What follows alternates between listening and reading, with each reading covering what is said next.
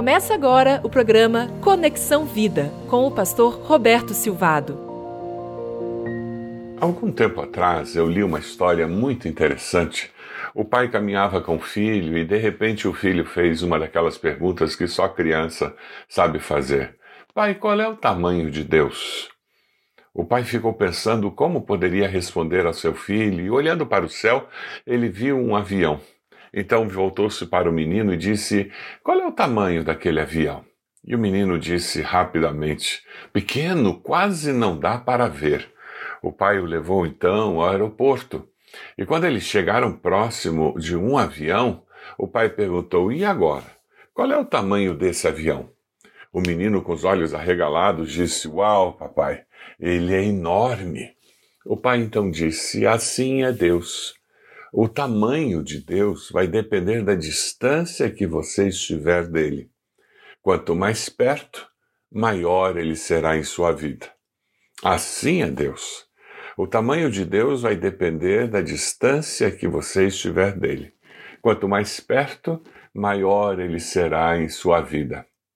Quando nós pensamos na Trindade, Deus Pai, Deus Filho, Deus Espírito Santo, e quando começamos a conversar um pouco sobre o Espírito Santo de Deus, nós precisamos ter alguns esclarecimentos para que nós possamos compreender melhor a pessoa do Espírito Santo.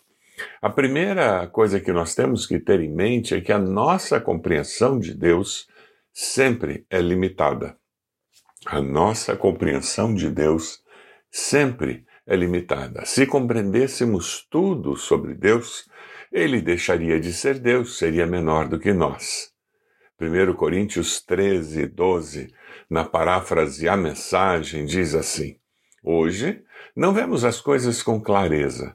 Estamos como que num nevoeiro, enxergando com dificuldade por entre a neblina. Mas isso não vai durar muito.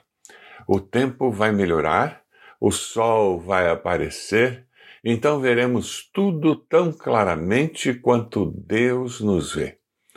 Então veremos tudo tão claramente quanto Deus nos vê, conhecendo-o diretamente, assim como ele nos conhece. A segunda coisa é que a nossa compreensão do Espírito Santo não é clara, ela sempre será limitada. A nossa compreensão de Deus é limitada e a nossa compreensão do Espírito Santo não é clara.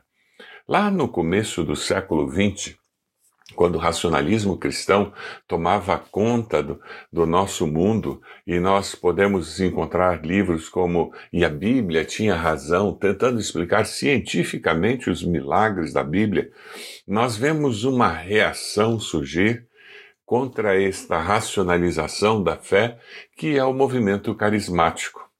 Como toda reação, ela é extremada e ela vai para o outro extremo, e foi o que aconteceu. E durante décadas, o que nós tivemos foram cristãos históricos com essa influência do racionalismo cristão, dizendo: esses carismáticos não são convertidos, é pura emoção, eles não conhecem a Deus, eles não conseguem explicar pela Bíblia quem é Deus. E por outro lado, os carismáticos diziam: esses históricos são frios, são uma geladeira, eles não têm o poder do Espírito Santo, creio que nem convertidos são. Mas esses dois extremos, pela graça e misericórdia de Deus, têm se aproximado nas últimas décadas. E o que nós estamos vendo é que nós podemos ser, sim, a igreja da palavra e do poder. Nós não precisamos rejeitar um dos dois para viver a vida cristã. Nós encontramos muitos excessos nos dois lados, mas encontramos muitas pessoas buscando sinceramente servir a Deus nos dois lados. A terceira coisa que eu gostaria de compartilhar com você é que o Espírito Santo é uma pessoa. Ele não é uma energia cósmica. Nós não compreendemos tudo sobre Deus, nós temos uma compreensão do Espírito Santo que não é clara. Quando nós chegarmos lá no céu, tenho certeza que tanto carismáticos quanto históricos, um vai olhar para o outro e dizer: Ah, então é isto. porque aí sim nós conheceremos como Deus nos conhece.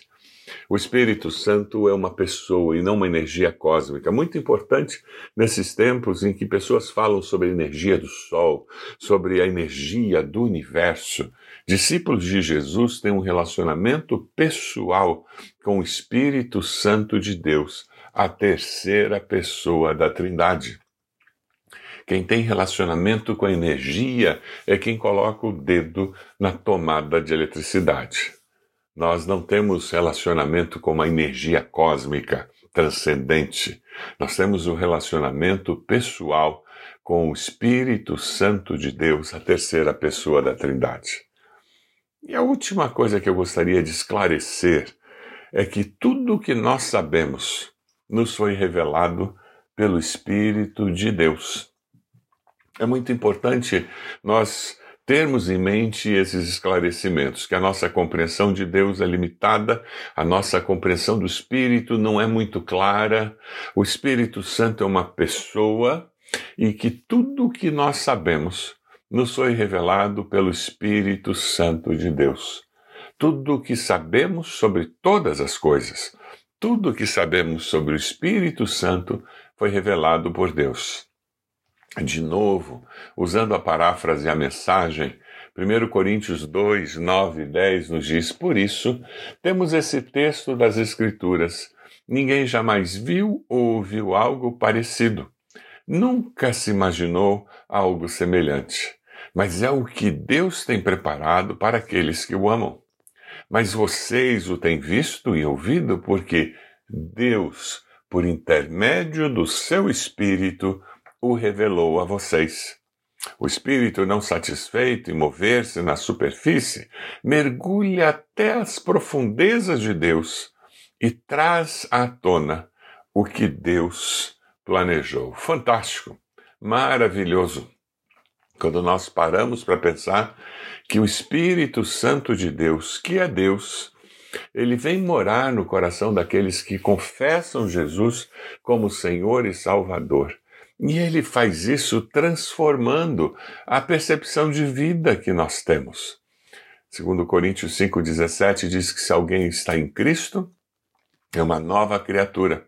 As coisas velhas já passaram, eis que tudo se fez novo. Nessa novidade de vida, depois que fomos selados pelo Espírito Santo de Deus, nós descobrimos que Deus sim está trabalhando em nós e ele vai trabalhar através de nós. Ele vai nos ajudar a entender melhor aquela dinâmica com aquele tio desajustado, aquela dinâmica com o filho que está passando por um período de rebeldia, aquela dinâmica profissional em que talvez eu esteja vivendo um momento de indefinição ou aquele momento de progresso, de crescimento que muitas vezes se torna até assustador, independente do que esteja acontecendo conosco, o Espírito vai nos ajudar a interpretar tudo aquilo que acontece nas nossas vidas.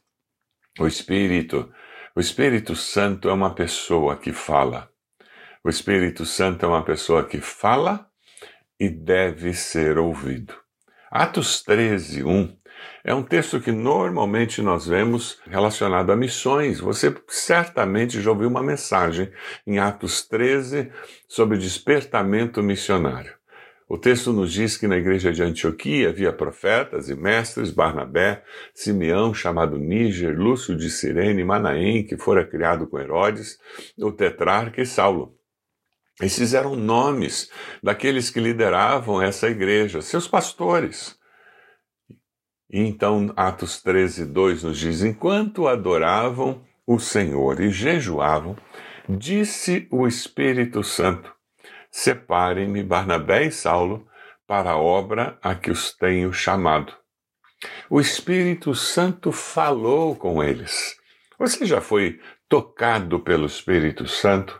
Você já ouviu o Espírito Santo fazendo com que um texto se transformasse de uma forma muito pessoal para você? Você já ouviu a voz de Deus dizendo: Este é o caminho, segui por ele? É, é sobre isso que nós estamos falando quando nós nos relacionamos com o Espírito Santo de Deus, porque ele é uma pessoa, ele fala. E porque ele é Deus falando, deve ser ouvido.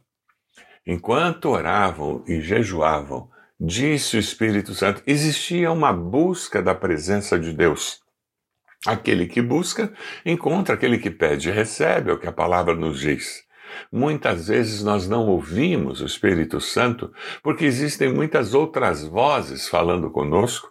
Muitas vezes não ouvimos o que o Espírito Santo está dizendo porque na realidade nós não estamos buscando a palavra de Deus, não estamos buscando o Deus da palavra.